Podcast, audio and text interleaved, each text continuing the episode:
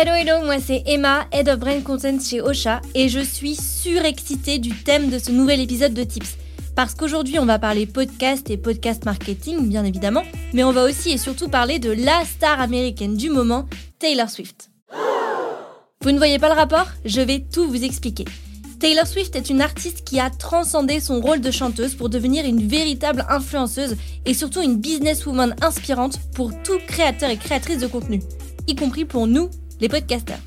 Selon Forbes, sa valeur nette serait estimée à environ 740 millions de dollars. Elle a aussi été nommée l'une des personnes les plus influentes du monde par Times Magazine à trois reprises et elle a reçu jusqu'ici 12 Grammy Awards, entre autres innombrables distinctions. Autant dire qu'elle en connaît un rayon ou deux sur le succès et sur l'influence.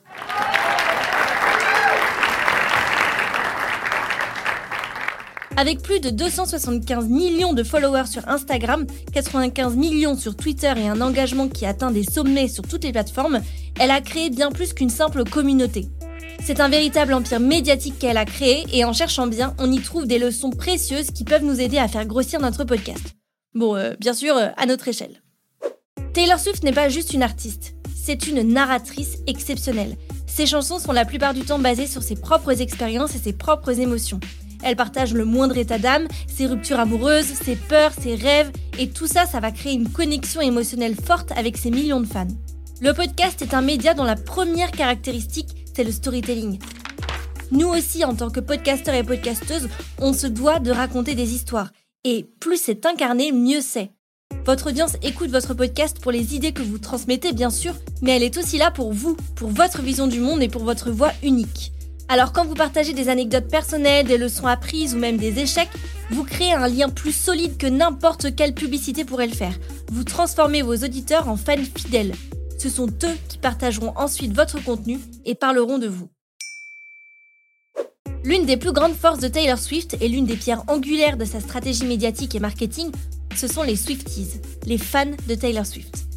Elle a méticuleusement cultivé une communauté engagée et fervente autour de sa marque, ces fans ne sont pas juste des consommateurs passifs, ce sont des ambassadeurs, des défenseurs, et même en un sens des amis.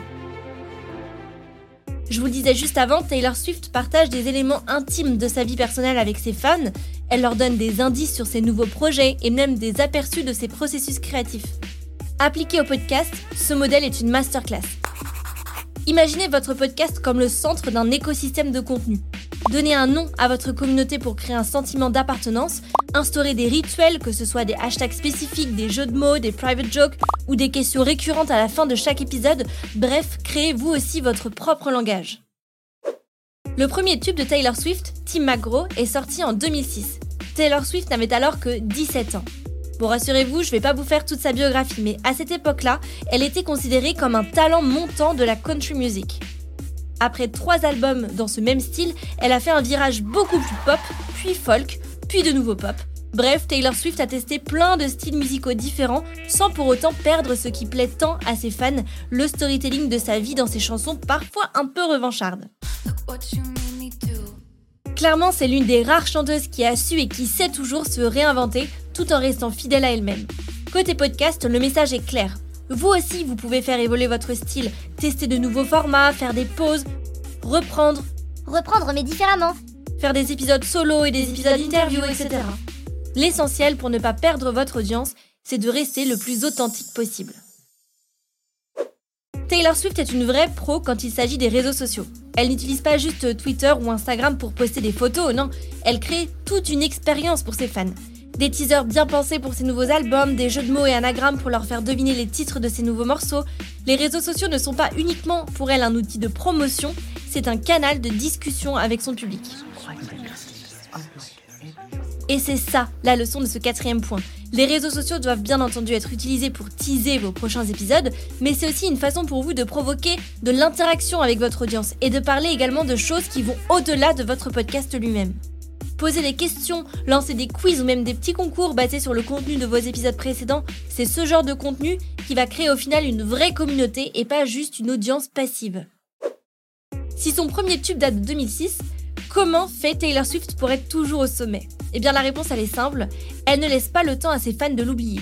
Entre les sorties de singles, d'albums, de documentaires ou même plus récemment de films au cinéma, Taylor Swift produit énormément de contenu et occupe tout l'espace. Vous voyez où je veux en venir?